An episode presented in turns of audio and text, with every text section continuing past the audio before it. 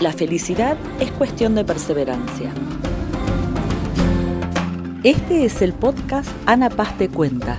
En este podcast te voy a contar cómo la neurociencia te puede ayudar a conocerte y a producir algunos cambios en tu vida. Hoy te levantaste y te diste cuenta que no sabes qué te pasó, pero hace unos meses que ya no sos el de antes. No te estás riendo, no estás feliz, algo te pasó.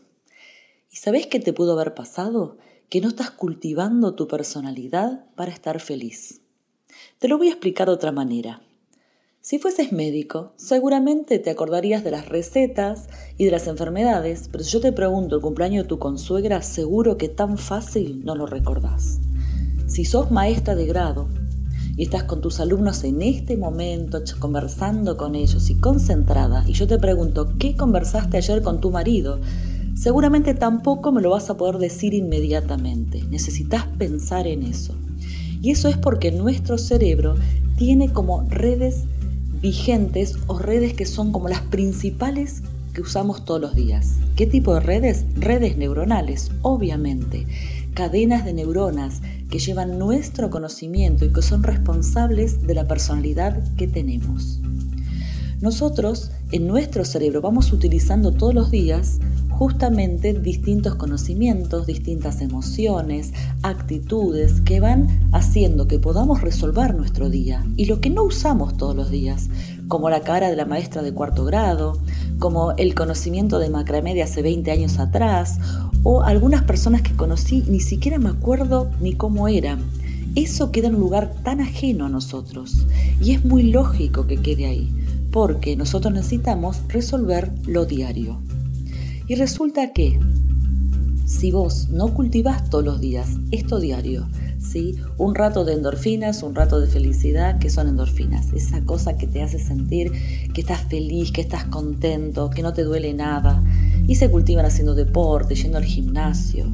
Si vos no estás todos los días dándote eh, estos estímulos positivos, ¿sí? Un poco de alegría, un poco de risa, un poco de compañerismo, un poco de placer, un poco de felicidad.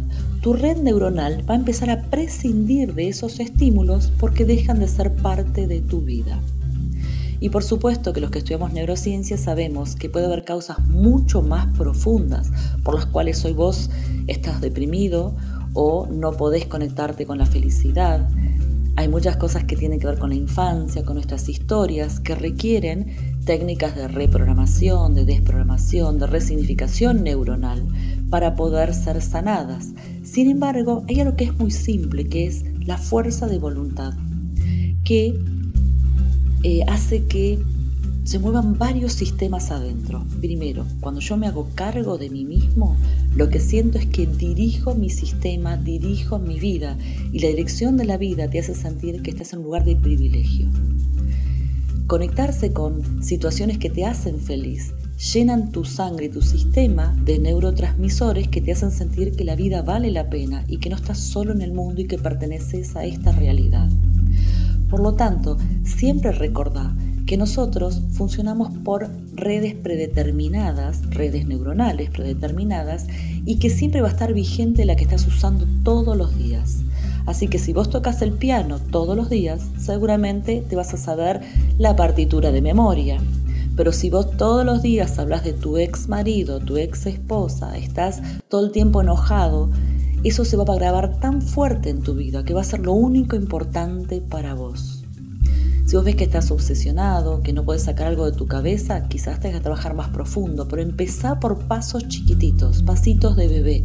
Corre la cabeza, mira cosas alegres, ve programas que te hagan feliz, que te hagan sentir que sos resolutivo. No siempre son los de risa, por ejemplo, mucha gente es muy adicta a estos programas de forenses. Viste que la tele está llena de programas de médicos forenses y de policía forense, porque estos programas nos hacen sentir que frente a cualquier problema siempre vamos a encontrar la resolución y nos hace sentir resolutivos.